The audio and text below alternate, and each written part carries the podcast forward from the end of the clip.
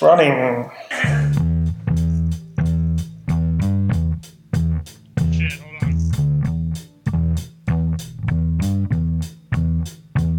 Ахой! Моє імено є Сергій Гальонкін. Праве послухайте подкаст Як це делать гри. Припожився к нам jako обвикла Михайло Кузьмін, а Сергій Клімов. Днес оповідаємо з Якубом Дворським з Аманіти Дизайн, а прото мліваємо чеськи. Про нас херне Вівоярже є Цеска Республіка, на єнземі з сквілим півом, вепрошовим каленом, анімаким картечик, клетаки родну земі хер яко, саморост, а махинаріум. А мы-то же едем с гордину херних промысла. Инспирировали есть из пусто младых людей жить независлую чистою. А мы до фами же тента подкаст поможе Вичи достать к творбе хер. Díky za přivítání, chlapci, do vašeho podcastu. A jsem rád, že budeme mluvit česky tentokrát. Hi, Jakub. okay, okay, so we, we are not gonna talk uh, Czech actually. We, we are going to talk a bit uh, Russian and Ah, mostly it's a English. pity. It would be so much easier for me. А, Ребят, если вы не понимаете английский, мои соболезнования, вам только первая часть подкаста подойдет, все остальное будет на английском. Да, а начнем мы, как обычно, с новостей про всякие всевозможные ивенты и что у нас там было голы главного из наших геймснайтов. Опять геймснайт. Господи. Э, последний раз, когда мы с вами разговаривали, было два геймснайта. Один был в Перми и параллельно, по-моему, в Самаре. И... Извините, я не помню.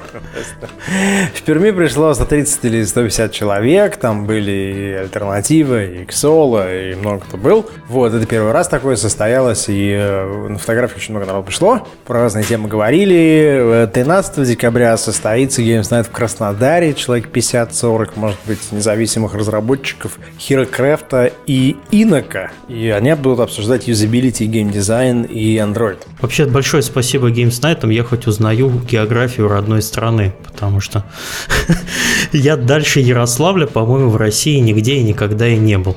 Они у нас раньше были по одному в неделю, сейчас они уже по два в неделю. Мне кажется, что-то надо делать с этим. Надо контролировать. Про хакафон кто-нибудь расскажет про Касперского? Миша, рассказывай. Да, нас попросили заанонсировать. Э, За Касперский, да, человек, человек и вирус.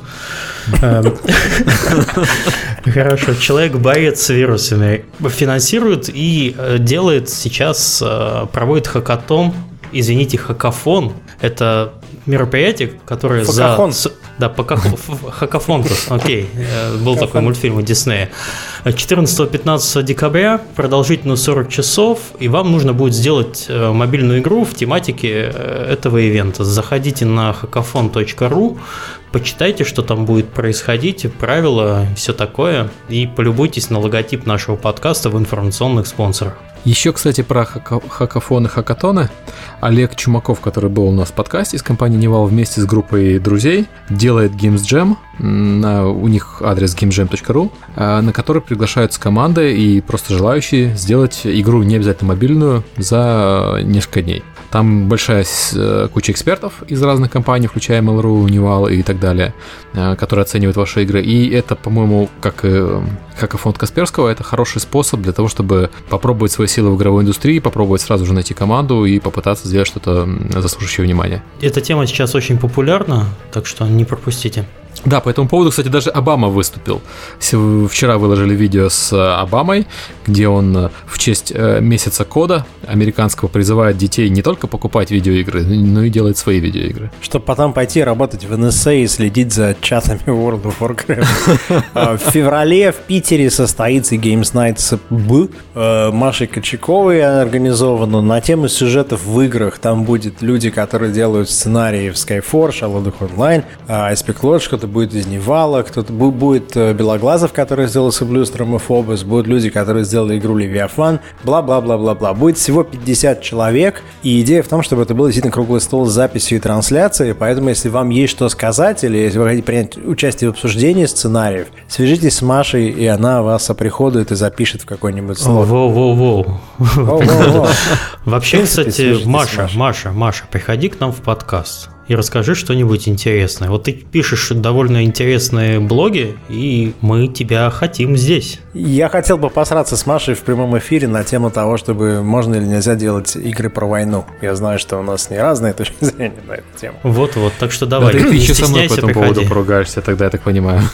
Ого. Я за игры про войну, если что. А, ты за, тогда мы вместе будем ее бить. Окей, женщина на корабле у нас сразу же срачики. Все, привет. А, Games Night Moscow пройдет в Москве в конце января на две, две большие темы будут. Три, на самом деле, это игровые платформы, сеттинги и запуск проектов, как вообще игру запускать. Мы позвали людей с тремя играми, которые в ближайшее время должны выйти. Первая игра называется Warsight, вторая называется Malikets, третья называется Gremlins Incorporated. И мы будем на примере реальных проектов обсуждать, как же, блин, запустить игру. А еще одним проектом, который будет в Москве в конце января, и на основе которого мы будем обсуждать возможности стратегии запуска, будет Brave Land от Санникова и Тартуга Тим. Вот. э, Это будет небольшое мероприятие, мы будем транслировать, записывать, и в основном это будет для обсуждения круглых столов. Для тех, кто не знает, Land это на самом деле Намибия. Это их официальный гимн. Намибия – храбрая страна. Слушай, это сейчас они сейчас услышат и переименуют. Переименуется, да? Потом где-то еще в начале следующего года к нам придут игровые юристы поговорить с нами, там Катя Немова, Роман Занин, где-то нам надо будет начать собирать заранее вопросы.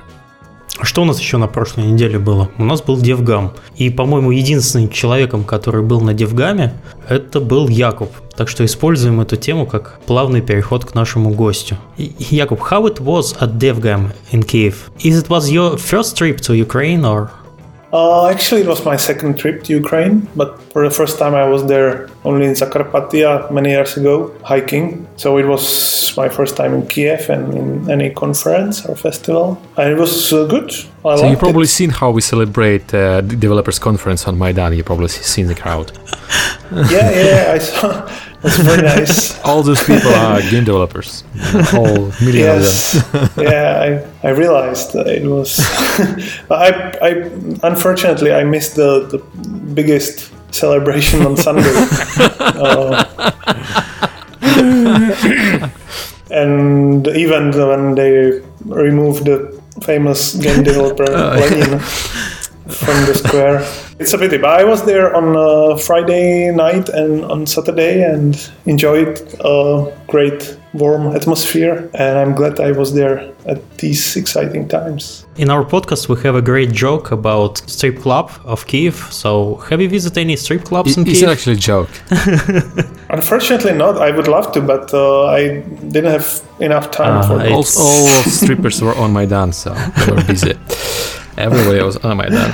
Uh, I was actually on Dev Game as well, but I spent several hours just sitting in hotel lobby talking to people, so I, I never managed to go inside. He, he's normally just sitting there trying to sell stuff and buy stuff. Sure, That's sure. That's how I work. Actually, Actually, I, I haven't seen any any other lecture than mine, but I was I was talking with uh, the visitors all the time, and it was great. Good coverage. People were happy to hear you. People, I, I saw a lot of good things said about your inspirational presentation, and I think that people people are just happy to see that the guy who makes great games is is there. He's alive and he's he's human. because usually Human, but developers are not from human. Mars somewhere. Well, I think it's a good idea to invite some real game developers, not only businessmen and managers, but also Yeah, but but normally also you, you hear about games developers from from California or from Canada. Yeah, and, and you mm-hmm. always have this excuse. You know, if I lived in Los Angeles, of course I'll make great games.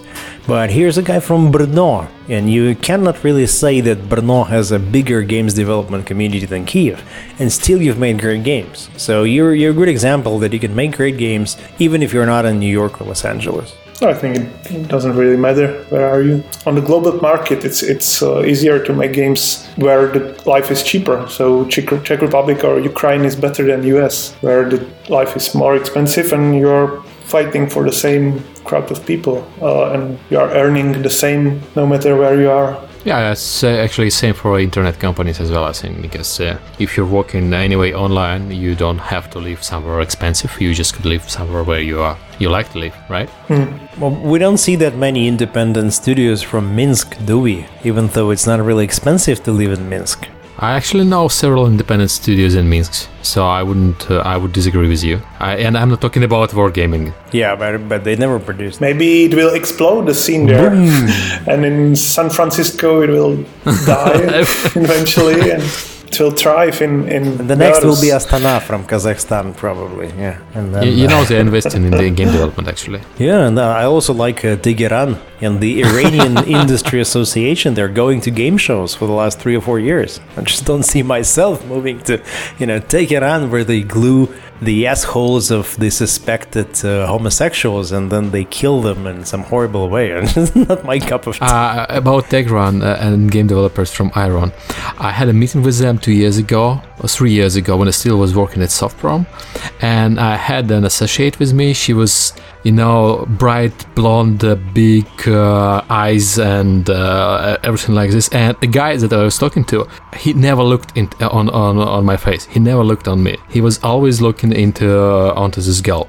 So let's, let's talk about you, Jakob. So how did you get into gaming industry? How did you start? Oh well, I grew up on games, uh, ma- uh, just playing simple games on my first computer, Atari, and soon I uh, thought to myself, I, I just thought that I, I could maybe try to make my own game. So I started when I was 15, and when I was 18, I released my first couple of games, and so I was game developer. Uh, so what your first games were? You know, you, developed for Atari, right? No, no, no. Uh, I was just playing on Atari and I, I was devel- developing on PC already. Uh, my first game was a combination of genres uh, of between something between dungeon and adventure game. The game was at uh, 3D graphics. But not uh, live 3D; it was pre-rendered, and the, all the characters were uh, drawn by by mouse in Animator in some simple animation software. So it's, it's kind of like uh, Ultima Underworld, right? No, it was uh, it was more adventure game, but with some dungeon uh, dungeon like parts. You know, some medieval medieval fantasy stuff. So you, you don't do just you know usual games. I'm trying to remember what have I done at 15. So probably I choose some something in the corner of the Chased class. girls, I guess. no, no. was uh, going to nightclubs or something. I, I didn't do, do games at 15, so it's I did. Yeah, when I was 15, I, I didn't go to nightclubs at all. I started at 18 when the first game was released, and it made some made some money. So I was I had some money, so I could finally start to go outside and drink and stuff. you know, yeah, I spent a lot of lot of time at home uh, behind my computer and working. You weren't uh, alone when you started developing game, right? You you you said you had somebody help you. Uh, I was I was uh, working with my schoolmates in, on grammar school, three or four guys. We are working three years for, uh, on the first game. Nothing's really changed very much since then. I still work in small team on bigger projects for many years. With same guys? Uh, no, but, uh, well, one guy, the sound maker, is the same still, and he's our producer uh, and business manager currently. So your your current studio is uh, we know that your current studio is pretty small, but you have three games in development. So how many people do you have? Currently, we have uh, 16 people and three teams. Three teams. So each team is like five or six people only, which is great because we can mm, still work like a bunch of friends without any management or structure. So you you, you don't have any management, right? So you six well you still have 16 people. You just divided them in three teams and that's it, right? Mhm. Yeah, and those three teams are uh, more or less uh, independent. Every team has its own uh, boss or lead designer, or I call it author. And that's the person who is responsible for the whole project, for its uh, vision and concept and, and design. Okay, yes, because uh, a saying goes is if you go over six people, you have to hire a manager. So seven is um, so your seventh uh, person is manager, and that's why you have teams under six, right? yes, I think it's uh, it's manageable up to let's say ten people, but not no more, probably it would be too difficult. Are there many game developers in Czech? Because I, I- I don't actually know a lot about this Come kind. on, Illusion Softworks, Bohemia Interactive. Well, we have uh, quite a few. Uh, I'm sure you know. Yeah, you know Arma, Yeah, obviously. Daisy. Daisy uh, those are Czech. Uh, you know probably 2K Czech, Mafia, and Mafia Warhorse. 2. Warhorse Hidden Studios. Dangerous. Yeah, Daisy is the name of the dog of Sergei Klimov. Yeah. so It's actually Yeah. not a joke. His name is Daisy. Oh, she's half Czech, half, half New Yeah, Zealand. yeah. and maybe also you maybe know uh, Madfinger games. Did Dead Trigger? I didn't know they are actually Czech. Shadowgun. Hmm. Yeah, they are. They are Brno in in fact, from Brno. What about Daniel Vavra? Daniel Vavra, she, he's he's here in Prague. He's working on his big project. The killer of The Witcher, I think. CryEngine, yeah, yeah. the real RPG. He's, he's, he's got some pretty good blog advice about building maps for RPGs and how he plans to design real medieval toilets in the cities. He's quite popular here. He's he's um, I guess he's very talented game developer with some very radical opinions on everything. Hi, Daniel. We say hi to you in case you're listening. Hi, hi Dan. It sounds from what you're saying is that Czech is actually have several big teams and several smaller teams. Like Madfinger is not a huge team, right? Well, now they are quite big already. Mm-hmm. They started very small. I think they are now like 60 Wow. people or so. So they are growing. There is also a team called Cinemax, I think, the guys that did Inquisitor. Mm-hmm. Yes, they are still alive. That so- doesn't sound really promising.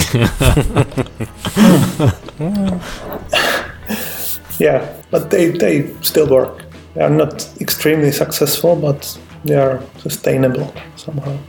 Okay, so how's climate in in Czech? Because like we have a lot of game developers in Russia, and most of them aren't fo- aren't located in Moscow. For some reason, Moscow is off place for Russian developers. Only several companies there to have uh, development in Moscow because Moscow is quite expensive. On the other hand, we have uh, Ukraine, where a lot of developers everywhere, including Kiev as well. And in Kiev, people usually talk to each other. In Moscow, they don't for some reason. Uh, well, I mean, game developers, not just you know usual people. So, how is it with Czech? Do you have any Czech uh, specific conferences for game developers? Do you you know discuss stuff? Yes, we have. We have a game developer game, game developer session. There's every year around 400 people. It's very good. Nice little conference. And uh, atmosphere is very friendly. We are small country, so everybody knows everybody, and uh, it's quite nice. And it's maybe similar like in Russia because more game developers are in Brno than in Prague. But Prague is four times bigger, but still more game developers are in Brno. For some reason, I, I don't know why. Is it in Czech language or in English? The conference. It's in Czech, but there are there are a couple of lectures in English with Uh-huh, okay. uh, speakers, but Czech people usually usually can speak English, so it's not even try to translate. Would it. you recommend this uh, event for the, for example, for the Russian studios to visit Czech to see how it's going on in in Czech Republic with the game development? Yeah, I would recommend it because uh, it's not big, but it's it's nice and uh, after party is good. Yes, sure. so Prague is nice, so why not? You have a really good beer. You just you just can use it like a motto. Yeah, beer is beer is good. Beer is good and cheap. Definitely can recommend it. Yeah, we should. I think we should go next time to Prague and, and talk to people right there. We should we should run games night in Prague instead of Kiev. Uh, I don't like this idea actually. hey, come. In addition to Kiev, yes, but not instead of Kiev. Uh, Okay, so uh, you you made several games um, on in Amanita Design. All of those games are crazy. I mean, that's not your average usual game. Uh, I mean, Samorost, uh, Machinarium, and stuff like that. So this is a tough question, but how do you judge those games? I mean, critics judge games usually on if those games please them, but as a developer, you how do you judge? Based on sales, based on critical acclaim, based on your own targets? Well, oh, it's a difficult question. I don't know. I uh, first of all, I myself personally, I need to like the game uh, to be happy with it. I'm, I'm quite happy with, with our games. Maybe Samorost 1 and 2 are a bit too crazy game design wise. Game design hmm. there isn't very good. I'm not proud of it. But the graphics and animations are fine and the whole atmosphere and maybe it works. Machinarium is better in every way and now we are working on Samorost 3 and we try to be again uh, better with all aspects and me personally I'm trying to, to do the game design more seriously so it's so it's just better more fun more fun uh, i think every game should be fun it's the most important uh, criteria what was your first uh, game after releasing it you became famous machinarium i think definitely commercially but but but I played before Machinarium. I played Sa- Samorost. It was my first game by Amanita, so it was amazing. So for me, it's uh, Samorost. But for you, when you just woke up the next day after release and see what's what's happening, you are famous or not? I don't know. What, what does it mean to be famous? really, I don't feel famous now, so it didn't happen yet. really?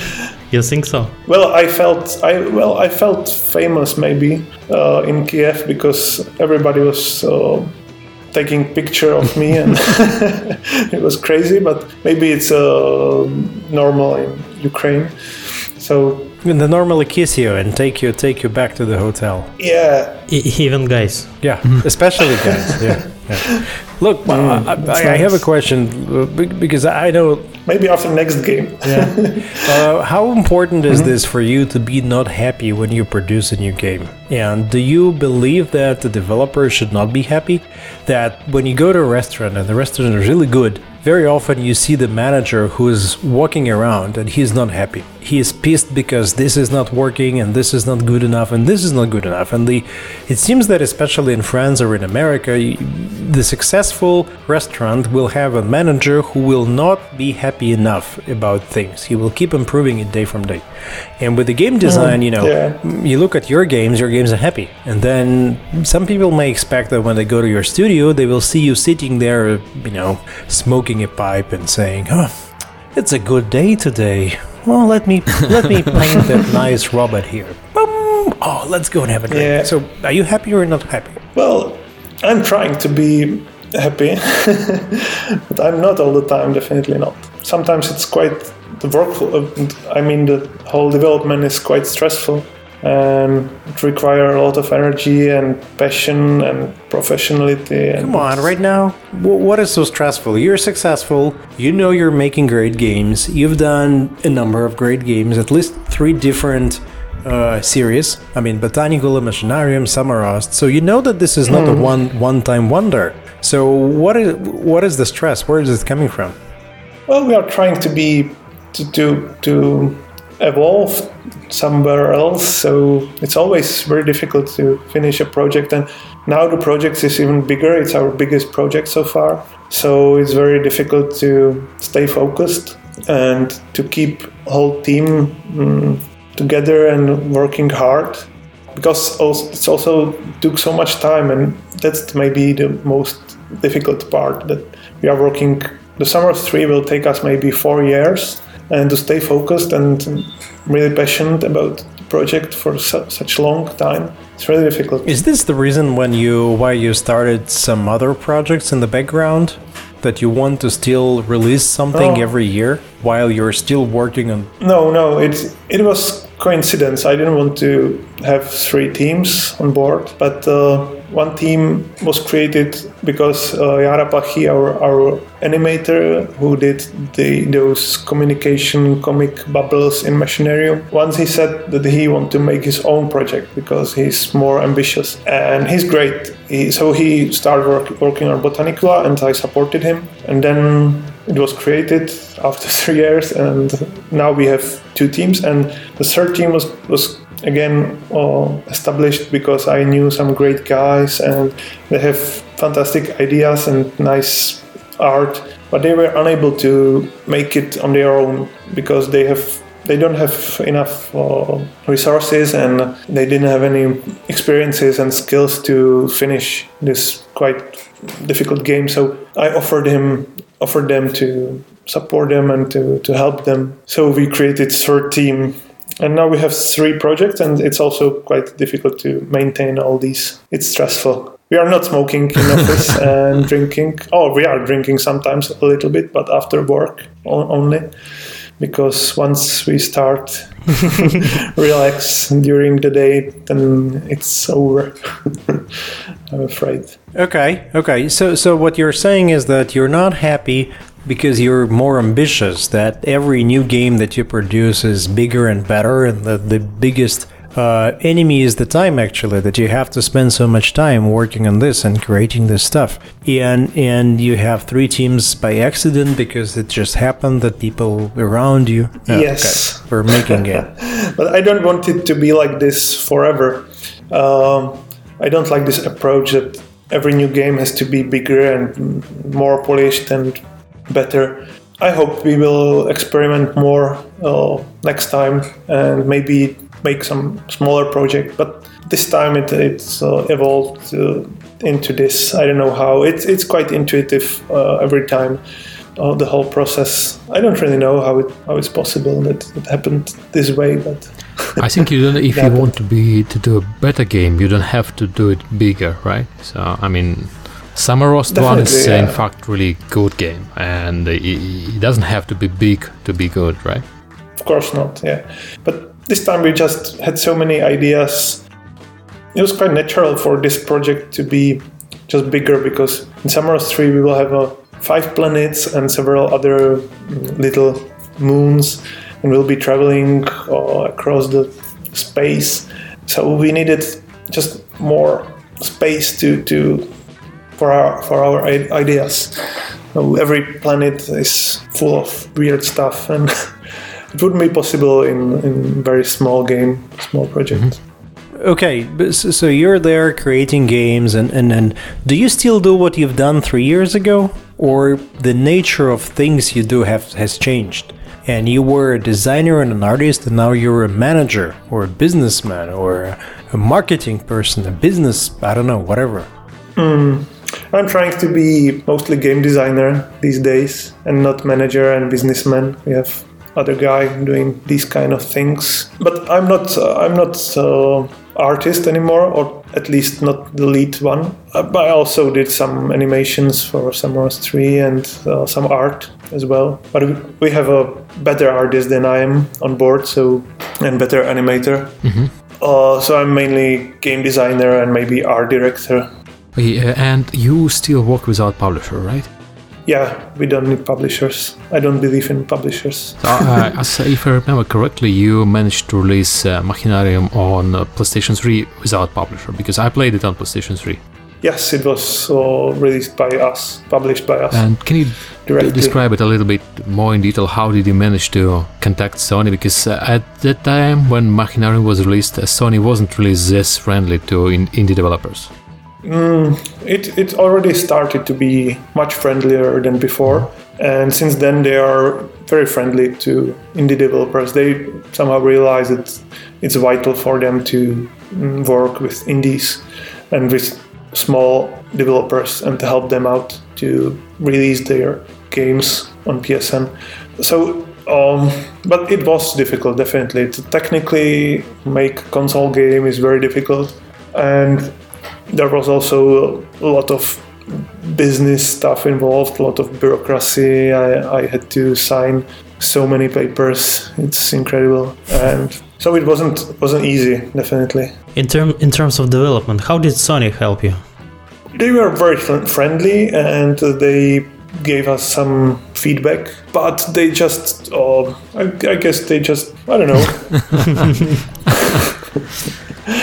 they didn't help us very much, to be honest. Uh, but they couldn't. Um, we we had to port the game and uh, do everything on our own. So they just uh, let us do what we had to do. But but it wasn't like they just throw you like a child in the middle in the center of the lake and see what what's happened. Will you survive or not?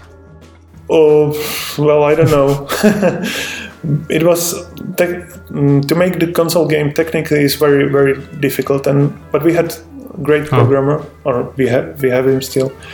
it's external guy who take care about everything about this console port, and it helped us a lot. They tested it, and it was without without any problems. So And uh, you also developed a um, game for Xbox, right? Because I heard you spend like half a year developing a version of Xbox, a version of Machinarium for Xbox, and you never released it.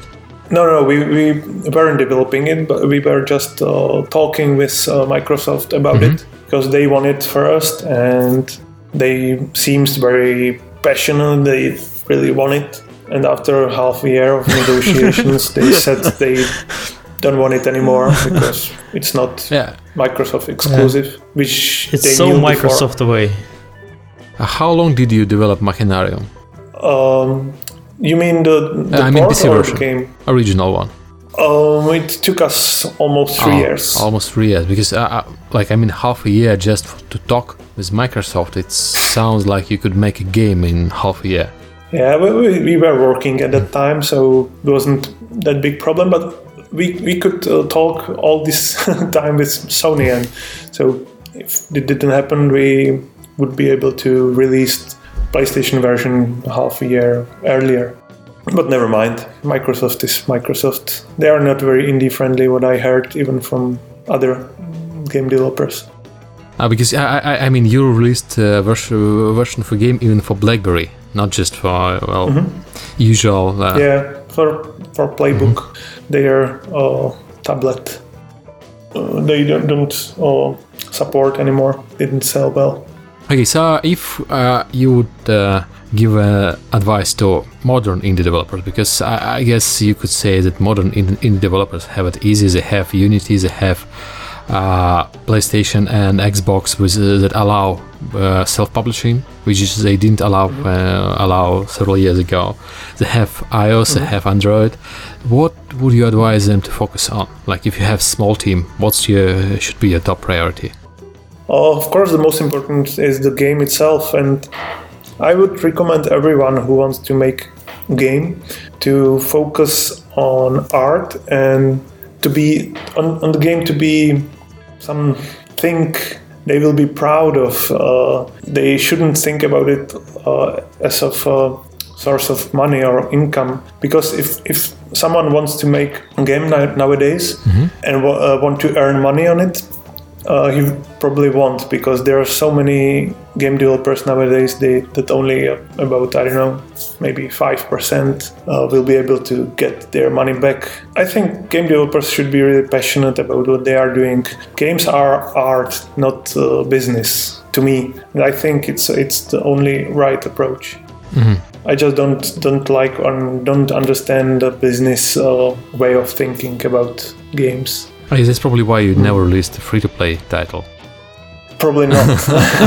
no, I think free to play titles are are they maybe can be good, but it's um, difficult. You're you're good. I mean, financially you're successful, right? I mean, Yeah, you're yeah. the problem. The pro- not the problem, but the thing is that a lot of people look at you and they see that you're successful and they see that your games are still selling very well. And they think that this is not before because of the hard work that you've put in, not because you're spending four years making a game, but just because you get lucky. And they also want to get lucky and they release their games after six or nine months, and the games are not that good, mm-hmm. and they don't really make any money. And then they mm-hmm. go, eh, the industry is wrong, the publishers are crap, the market is stupid, the, you know. Mm. So, so in, in, in your experience, do you still view games development as a hard work? Like, do you really work hard? Because that, that's my question. Like, do you spend, I don't know, two hours a day working or six hours a day? Do you, you know, eh, behave like a successful creative person who takes a long lunch and a bottle of wine in the afternoon? And between that, you maybe think about a new game. No, we work quite hard. I would say. Oh, maybe not. Um, we are not crunching anymore. We just uh, live our lives with our families. It's not that easy to be at work uh, whole day from the morning till the evening. So we work quite ordinary eight nine hours a day. Uh, not on weekends, mostly. Mostly. Or yeah, right. sometimes, sometimes. I think we, we love our work. That's for us. It's it's the most important thing, just to work on it, or at least for me. I'm not doing it because of the finished product or because of money or whatever. I do it because I like to do it. It's that easy. I think it's the same in any art medium, like in literature or films. There always be filmmakers and, and book writers who do it just because they like it and they want to express themselves somehow, and not because they think that this kind of genre could sell well. Mm, I think on, good books are written by people who really like their work, not who are writing because they want to make money. Well, that's true. That's about. That easy. do, do you do you ever have this this um, pressure that you're not 20, you're not 30, and your time is limited? Who knows how many years each of us has? And and do you feel this that the time is ticking? That you still have three, four, five more games that you want to finish before you know the curtain fall? Well, I, I, I feel this pressure, but not in um, not in relation to games. I, I don't feel any pressure to create uh, five more games. I just want to spend my life uh, reasonably and then fully somehow. So I'm trying to live a rich, good life. That's all. Okay, and and, and your your team shares the same passion, or your team is different? I hope so. I hope they do, and they do. I know it. uh, In fact, that's a very important, part, uh, very important thing that the whole team loves the work and is passionate about the project. Because otherwise, it wouldn't work, or at least not as, as, as well. And we are really a bunch of friends who like it, so we are enjoying the work and working together. Especially, I wouldn't want to work alone anymore it's great to be in a good, nice team of But you work from an office right now, right? Yes. And did that change a lot the things for you, or it's the same? Oh no, it's similar. It's more pleasant to be in office. It's it's uh, faster. Of well, we are only three people in the office right now, so not the whole team. But it's always nice when we we are here together, more people, because uh, it's fun and it's also more efficient. It's more pleasant. We are going uh, to have a lunch together and so on. It's it's better than to sit uh, a whole day alone at home.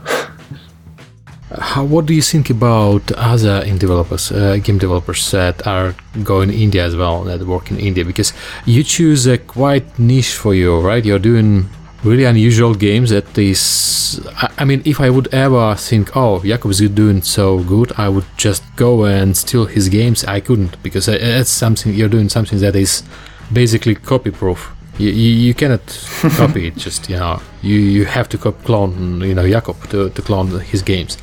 Uh, do you think it's uh, something that everyone should strive uh, for? Or we could just go and do an, just another roguelike game or something like that? Difficult. Uh, mm, I think it's important to make something unique, something original, and every developer should feel really well about his game, and it should uh, comes from his uh, heart. It sounds like a terrible phrase, but uh, it's true. It should be. I don't think I don't believe that it's possible to just calculate what game you should do based on some market research or trends, what's popular. Of course, many developers works like that. I don't understand it. I, I'm able to work only on uh, things I, I believe and from our which are which are coming uh, from the depths of my head. I don't know. I don't have any advices. I think there's so many possibilities in games. It's so vast um, sea of options or alternatives. What could be done with the interactivity thing? And I don't understand why everybody is uh, doing the same things over and over again. I think game developers should be more creative and experiment more. But there are some really interesting people who are trying to do something new. It's always good. Uh, what I mean is that doing new stuff is always harder than just uh, implementing uh, on old stuff. So it's uh, usual that people just start to, uh, okay, yeah, I see civilization. I would like to make civilization, but with elves and orcs because I think it will make game better. And here you go, you have warlord, and I mean sometimes it, it works out really well, right? That's true, but it works only if there is really some uh, additional value to it. But most mostly people are just copying what's already done, and sometimes they are copying it mm, in a bad way that they are trying to make it simpler or.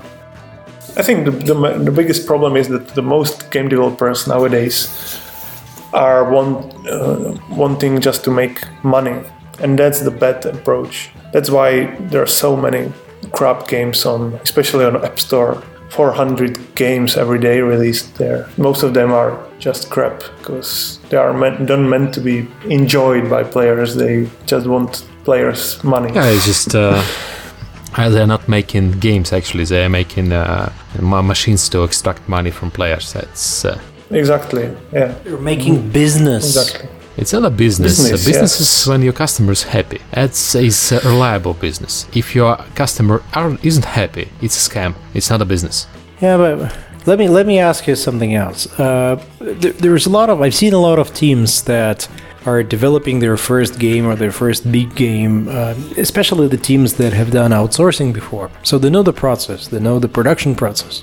They can deliver software that will work. And what what what always surprised me was that they would show a beta version and the game will not be that funny. I mean, it's okay, but it's not groundbreaking. And they would say, We hope that this will work out and we make millions. So, did you ever have the same approach? Like, do you believe in this? That, that you can hope that things work out? That the uh, commercial success of the game is the luck? That you came out in the right week? That uh, your title was attractive enough to have Apple feature you and then boom, boom, boom, and you're selling millions. Or you have to definitely see that the game is the greatest that you could ever make.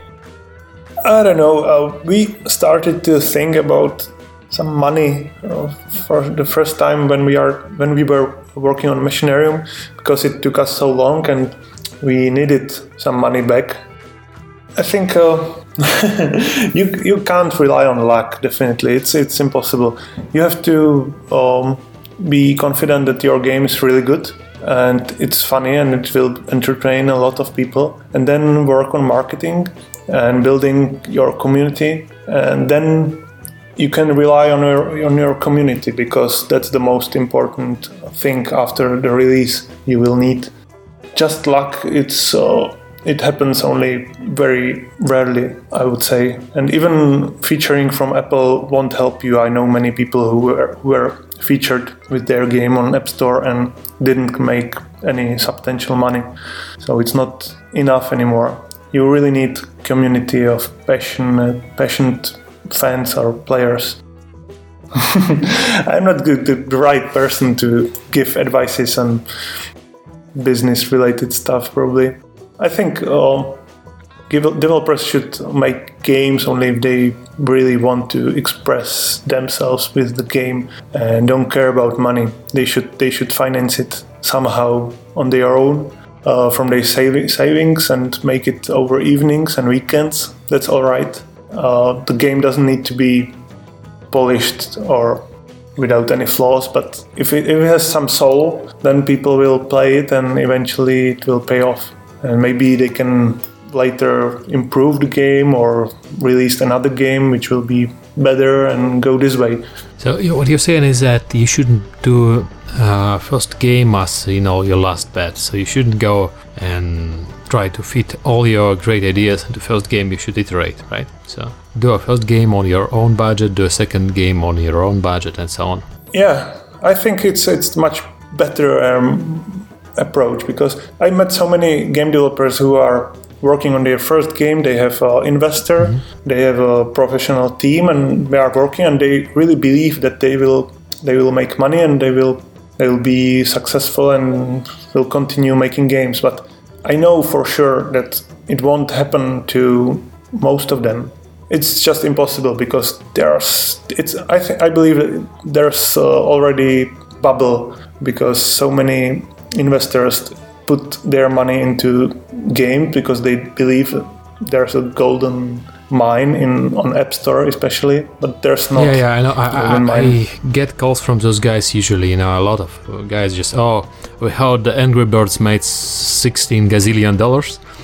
Let's make uh, Angry Pigs. Oh, we heard uh, Supercell is making gazillion dollars. Let's make same game like Supercell does and make half of it, but still a lot of money. Yeah, Yeah. Uh, it, it, in a sense, it doesn't work like that. You don't go and. I never had idea like, oh, Transformers make a lot of money. Let's make uh, our own version of Transformers just cheaper and try to sell it better than Transformers did. And it never worked out in cinema. Why do they think it will work out in games? There was a great article, um, an interview with the founders of Supercell, and they say that the success of the Finnish games development happened when people who didn't want to do games for money came into the industry. Or the industry attracted the talent that wanted to make games because they wanted to make games. And these games became commercially successful, but people who came to make business, they didn't really create anything of value since then. Yeah, people are not stupid. The players are not stupid. They feel it, uh, and they want always something new and something valuable. Not only click on things like you see Zynga, but they thought that they will be successful forever, but they are not because people are- understand now that. Uh, Oh, the- Zynga was basically making the same game all over again, and if you played it once, you shouldn't play it twice or third time in a row. You just, oh, okay, I play this game. Click and close. Yeah, yeah, yeah. But what do you? I mean, we, we also know indie indie teams that are quite big. Uh, 20 people, 30 people. We know that the budgets can go up to you know half a million dollars, a million dollars. There was an indie team that recently spoke to me and they said, "I would like to make a, a remake of one of the games that's out there, and we need a million dollars to do it." I was like, "You're a fucking indie team. How do you do an indie game with a million dollar budget?" Well, we know we gotta have salaries and we have children, we have families, and we'd like to have a nice office. So really, not pushing themselves, but trying to create an office job, but still, you know. If you're talking money. about those guys, uh, I actually they actually got the million dollar actually about what? from one of investor. if you're talking about guys from Ukraine that wanted to do a third part of certain No, no, no, no, no, no, no, no, no, no, no, no, no, no, no. Those guys, they're they're really, you know, committed. No, I'm talking about an indie team that. What really surprised me was that they would like to be safe. They would like to have somebody fund the development, and I don't really hmm. believe that you can make something great if you're sitting in a you know cozy office and you're not pushing your. I don't know. maybe they will find the investor because there are enough silly investors who believe that it will pay off, but it won't. But the problem is that this team will work for two years, and then what? Then they finished, and no other investor will come, and they won't sustain. They will end, and they will go work some other industry or whatever. It's a pity because they could do something else already. I don't know. Yeah, I, I agree. I mean, but do you have any young people in your team? Do you do you believe in in making your first successful game when you're 21 or 23, 25 or it's like with film business, you cannot be a good story writer when you're 25. You have to go out, explore, experience life, and then when you're 30, 35, you can make a great game. Or maybe you can make it still when you're 20. Well, I believe that uh, the true innovation, something revolutionary, will come eventually only from some young people, not from the old bastards. Depends on, on what you are uh, looking for. We have some young guys in the third new team, but there's there's also one guy who is the oldest from us all, so it doesn't really matter for us. I think there are uh, new genres which we never seen before, which will which are maybe being developed right now from some young people who are not spoiled by 8-bit games. um, will not do any more pixel art and stuff. So, So, so a question for you then, because it seems like a right time to ask a question. Have you played any Russian or Ukrainian games, and do you have any that you can particularly remember? And have you played a game called Pathologic or Knock Knock or some other games from uh, Ice-Pick Lodge? That's a question from um, Andrei Rabachinsky.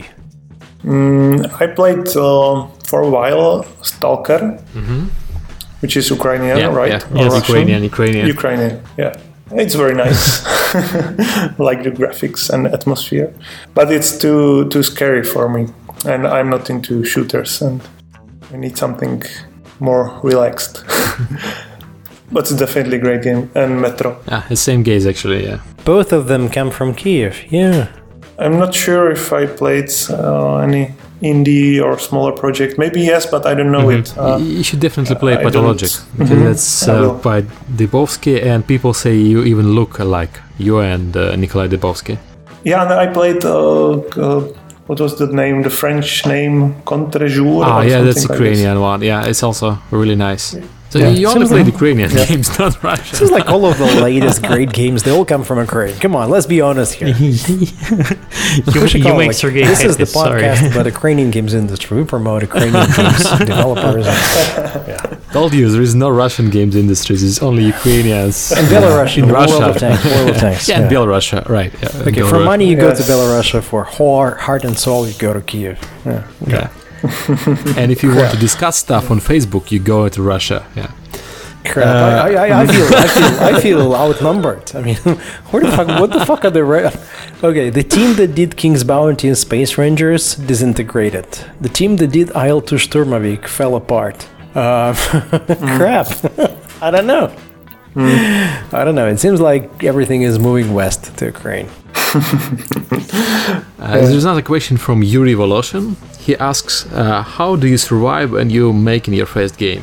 I mean, publishers don't want to invest in risky game from beginner developers, and developing your own game on holidays and evenings uh, after your main job is too slow and can kill your team morality." We were just discussing it, so I think uh, if you really believe uh, in your game and you want to make it, uh, doesn't matter if, if it won't if it, if it make any money or not in the future, then you will make it over the evenings and weekends. That's the way, and I think it's the, the only logical and good way because why anybody should pay you beforehand for something what's completely uncertain. Yeah.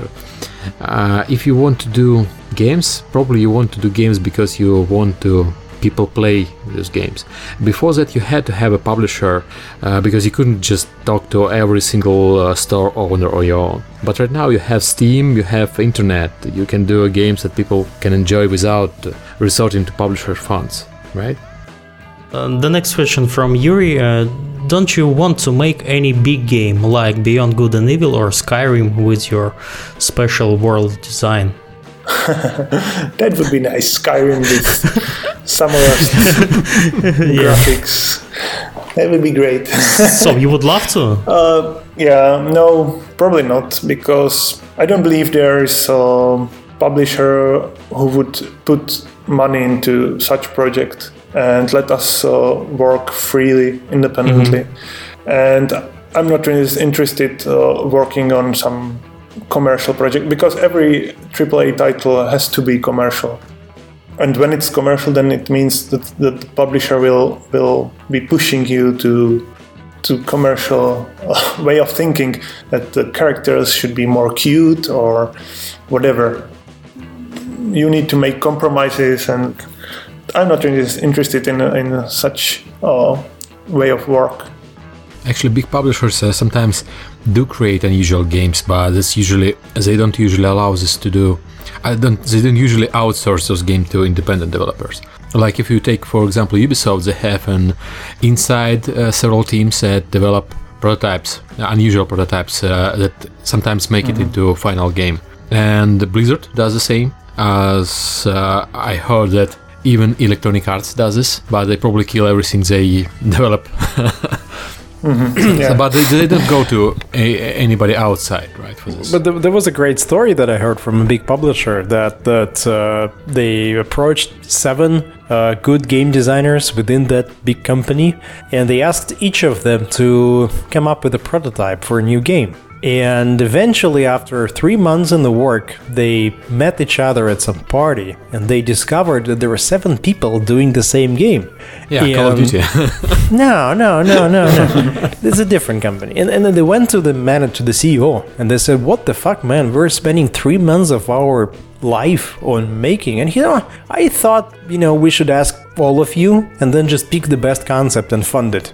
And they were mm-hmm. extremely pissed mm-hmm. because they were we were spending our time and then, you know, our life, and then nothing is happening out of this. Six people will do it in vain, and one guy will get it into production. yeah. It's not a good way. I think it's quite typical. It's, always like that with big publishers that something is preparing for years and nothing comes out of it, or it's it's some, somehow compromised heavily. And I don't want to fight anymore. I have quite nice company, quite great team, and I'm very happy with it. So I'm not going to work on any big title. You're not going to give away any of your freedom because you get a freedom. You can do whatever you want, basically.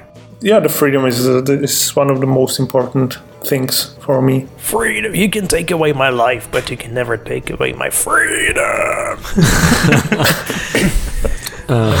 The next, the next questions from Yuri. What are games for you? Both games you develop and you play. Is it expression, the word you want to say to the world, or it's about creating your own worlds, or without inventing mechanics, gameplay, or about entertaining or making money, or escapism from the real life, or whatever?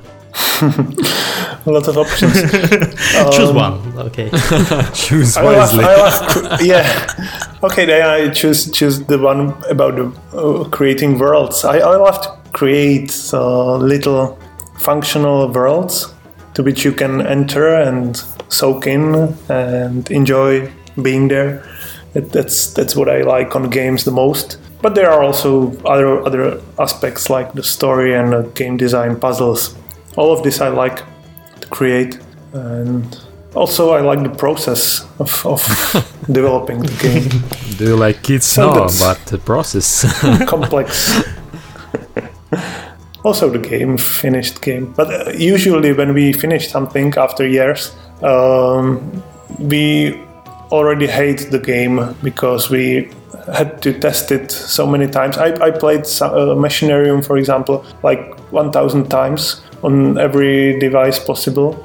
And I'm already allergic to some certain sound effects, especially. and I have uh, I, I hate the the little rusty fucking guy, and it's it's it's quite difficult to work on something for many years and still like it like in the beginning. Uh, the next question from Yuri uh, Which games can you call art? Serious high art as classic literature or festival winning films? Uh, and name games that you can't call art but like very much. Hmm. Interesting. Well, I, I I'm not sure what uh, the art really is. Uh, I don't know. A piece of Any- art, maybe, just like Yeah, masterpiece. Yeah, yeah. But to me, let's say the game Journey, it's really piece of art, or Limbo, or many others. I lo- love these, and I felt some strong emotions even while, while playing Journey. So it's definitely art. And games which uh, which I like and don't consider art, maybe some, for example, some RPGs. Uh, I played Torchlight, for example. Um, I don't think it's really art, but I I, I had a lot of fun Oh, playing. you it. like li- lick I- I as like hell. it. Well, I mean, uh, if you what you discussed previously, like Limbo or Journey, those games have both games have really strong visual aesthetics, but that's not not only about uh, visual aesthetics, especially in um, Journey. I, I think the the strongest part uh, in Journey is is the strange use of multiplayer that was the, the strongest for me. But, uh, but I mean, uh, if well, Torchlight wasn't new, so you couldn't call it revolutionary or something. But when I first played roguelike uh, real time, which was Diablo actually, because uh, roguelikes mm-hmm. before was all, all were all turn based. Uh, I, I, felt mm-hmm. like it. I felt a lot of new emotions actually. So I think it still counts as art. Maybe Torchlight is not, but original Diablo was sure. Yeah, maybe I, am not the right person to judge this. Also, also for it's it's uh, it it works uh, differently for every each person. It's uh, the the art thing isn't uh, anything which is defined hardly. Uh, it's not in stone. So, oh, sorry for my terrible English today. it's okay. Also, don't speak English very well. But I mean, is like I, I enjoyed Diablo, original Diablo, and I thought it was art because it was uh, something I never played before. But let's take, for mm-hmm. example, yeah. my son. Uh, he he played Torchlight before Diablo, and mm-hmm. I think he was really impressed by Torchlight because he never played any game of this genre before. So for him, it was like he, was probably strong. He felt strong emotions because of that. I, I I think so. So what I mean is that if your first movie wasn't Citizen Kane but was Transformers, I think it affects you, right? So hmm. you don't have yeah you cannot just art in a vacuum you can you should still uh, think about art as personal experience. So for some person, is it's the first the first movie or the second movie, and, and, for somebody, it's like I've seen it all before. Give me something new. Mm. I also would like to add some some question. Do you play often games, or how many how many hours a week you play uh, games from other studios, not only what games you develop? Well, I'm I'm following uh, especially the indie indie scene. I'm looking. I'm watching what's being released and I'm watching mostly game trailers and game videos. But honestly speaking, I don't have much time mm-hmm. to play games these days. I try. I would love to play more, but I have a little kid, and uh, when I have some free time, I want to be somewhere else outside with people and stuff, not not in front of another screen. And then your wife is saying, "So yeah, I, I play some some games on." Yeah, I play. I play on on um, iPad. Okay. Short games sometimes before I go to sleep. On uh, for for example, what's the last game you played and you like on iPad? Can you recommend some? Yeah, I played Device Six by Simogo. Mm-hmm. The guys who created uh, Year Walk mm-hmm. or Beat Sneak Bandit or Bumpy Road. It's fantastic. I, it's great, and it's it's art, and it's something new, definitely. Yeah, everybody seems to like it, and I, I don't like it. Yeah, it's great because I, I, I played it, and it's like it's it's just a story that you can just rotate your device to experience a little bit different. No, there are there are quite hard puzzles, and it's it's great new way. It's not for everybody, definitely, but it's great way how to tell the story differently. It's something new, and it's in, it's really a new medium. Many years ago, I, I tell to somebody that with or not many, maybe two years ago, I, I told someone uh, that with tablets we will see many new genres between games and movies and between games and uh, books because there's much wider space nowadays for any kind of experience. And I'm very interested in these uh, new kinds of experiences, like, for example, games which which aren't games. Actually, for example, Proteus or Dear Esther, these two games are just about walking around some remote island, and that's all. There's no goal, no challenge, no puzzles, no quest, nothing. Mm-hmm and still it's it's a game and it's great game. I think uh, I'm gonna um, buy it. I am just looking at the web page of the game, and I think I'm gonna. You mean Device Six? Yeah. Yeah, you will like it. You just it's not actually a game from my point of view. It's just you know, like you said with uh, Proteus, it's interactive experience. Yes, but but it is game. It, uh, I was in Proteus. I was I was chasing uh, chasing bees mm. on a meadow in the summer, and I had so much fun with it and so what is what it is if not game? What's the definition of game? And I think it's silly to to define it somehow. It, it's in this category. It's not a movie, it's not a book, it's a game, and it's a great game. And it just illustrates how many possibilities there are uh, in this medium. That anything is possible. I have just a brief question to Sergey. Should I buy The Wolf Among Us uh, on iPad?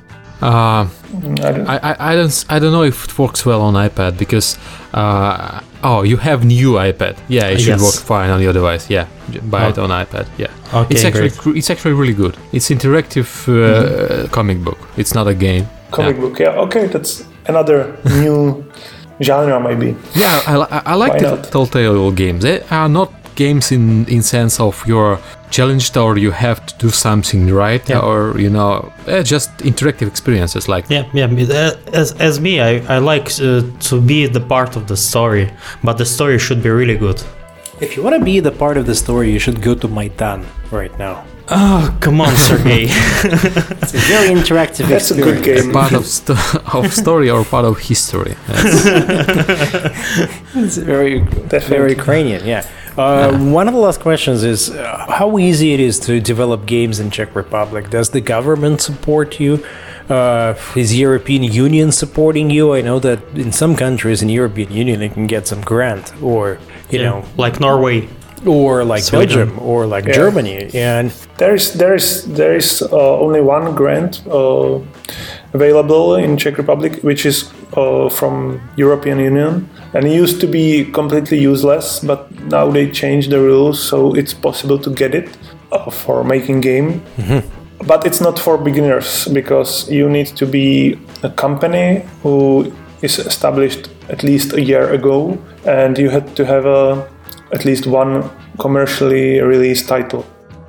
Yeah, it's it's a it's a grant for already successful probably uh, studios, which is silly, but it's, It's, like that. it's kind of stupid because you're already established company, you already Yeah. have released projects, you Yeah, but the- possibly have Let's money. be honest. Most most grants everywhere are stupid. Maybe in Nordic countries they have some uh, clever grants, but not not here in uh, European Union.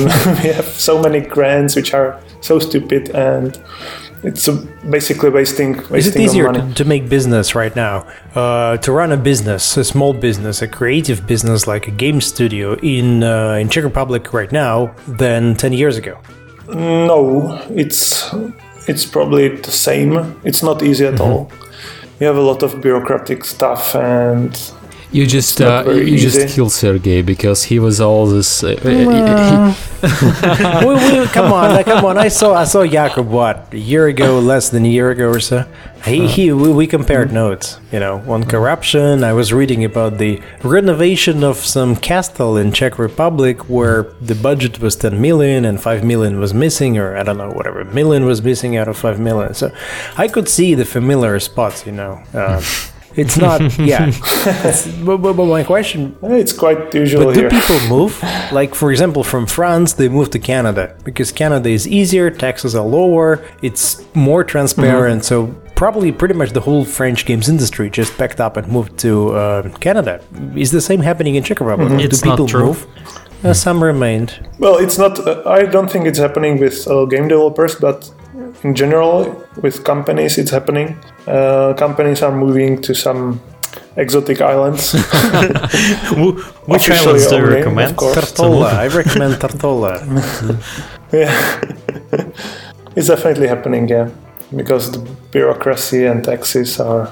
The taxes aren't very high, but uh, the the worst is uh, the the state is and the system is still very annoying, especially when you are earning money. Really, uh, Uh, the more you make, the more uh, you are suspicious, and the more it's difficult to work. Just focus on work. And you have to hire uh, basically two people to sort this out for us, all the papers and accounts. Hmm.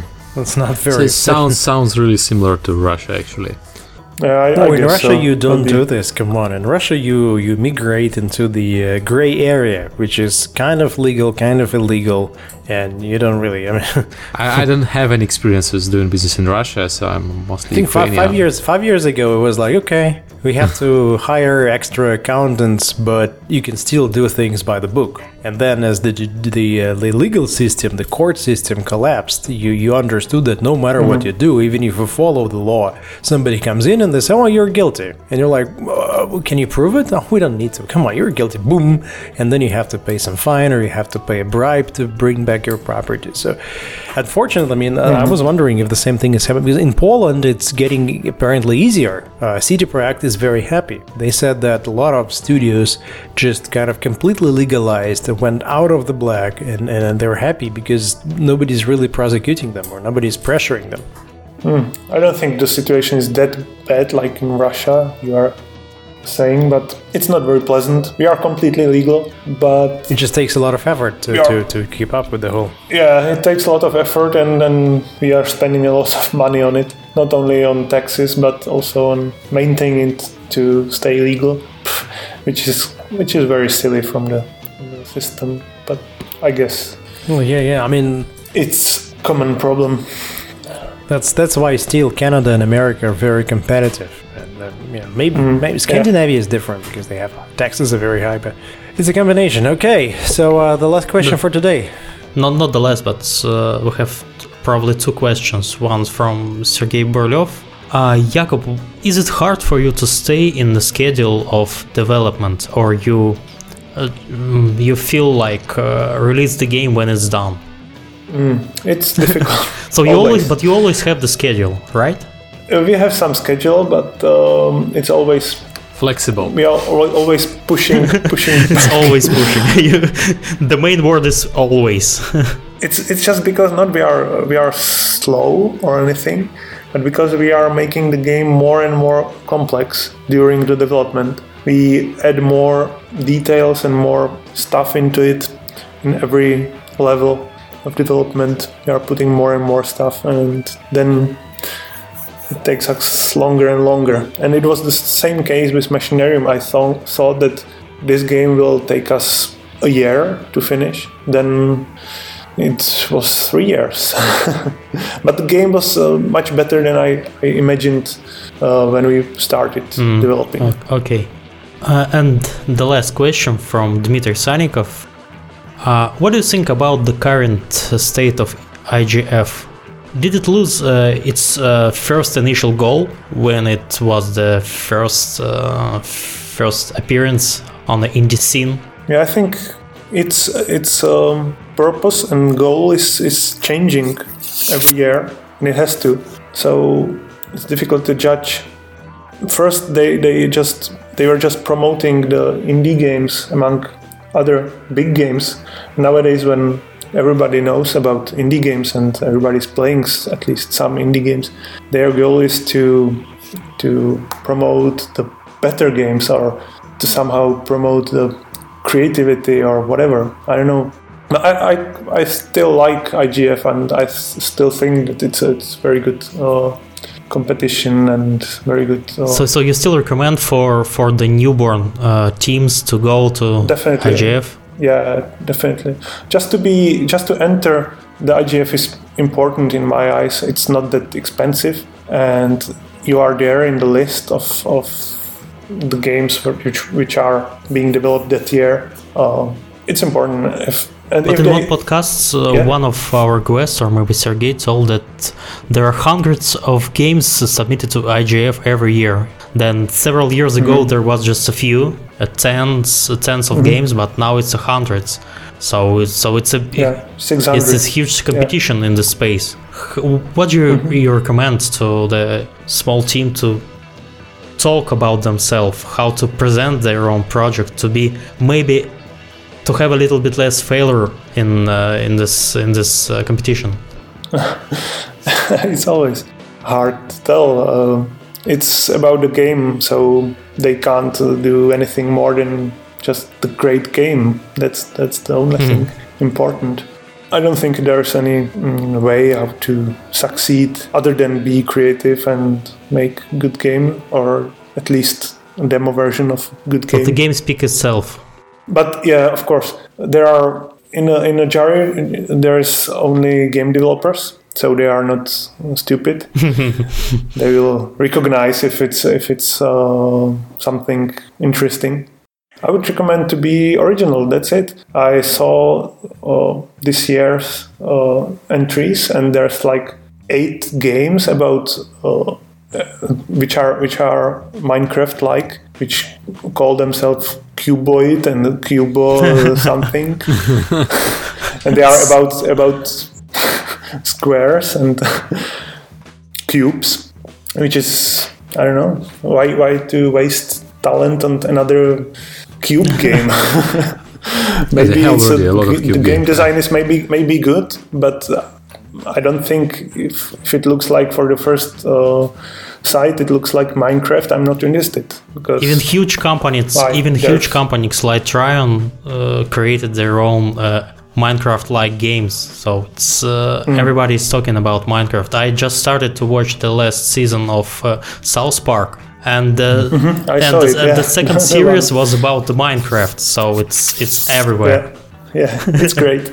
but you- I don't think it's a good idea to make another uh, Minecraft-like game. Maybe it will make money. I don't know, but. Um, it's not it's not the right way how to think about I think you know if something is uh, already used everywhere when it appears on ma- mainstream TV. So if your game is already on South Park, you shouldn't just clone it because everybody knows about it already. Uh, okay, I think it's all for today, right? It was really Yeah. pleasant yeah sure to, to, to have you here, and thanks for joining us. And uh, thanks for games actually, because I never mentioned that my kids love my Machinarium. They played it on iPad, they played it on PlayStation. So yeah, thank Yeah. you for that. Thanks for the invite thanks Thank you. it was It's a a pleasure, pleasure. You're a good example. You're a hero of the games industry. And your values, your hard-working approach is, is really what makes games successful. thanks thanks for the nice nice words i will i will tell it to my colleagues And, Thank, and thank, thank you very much. Katya Nemova is looking at me and she's passing you her best. ah hi katya hi She says she hopes you don't go to court soon, but if you ever go, then you know you know where to go. yeah i hope i hope too. Okay, all the best. Thank you.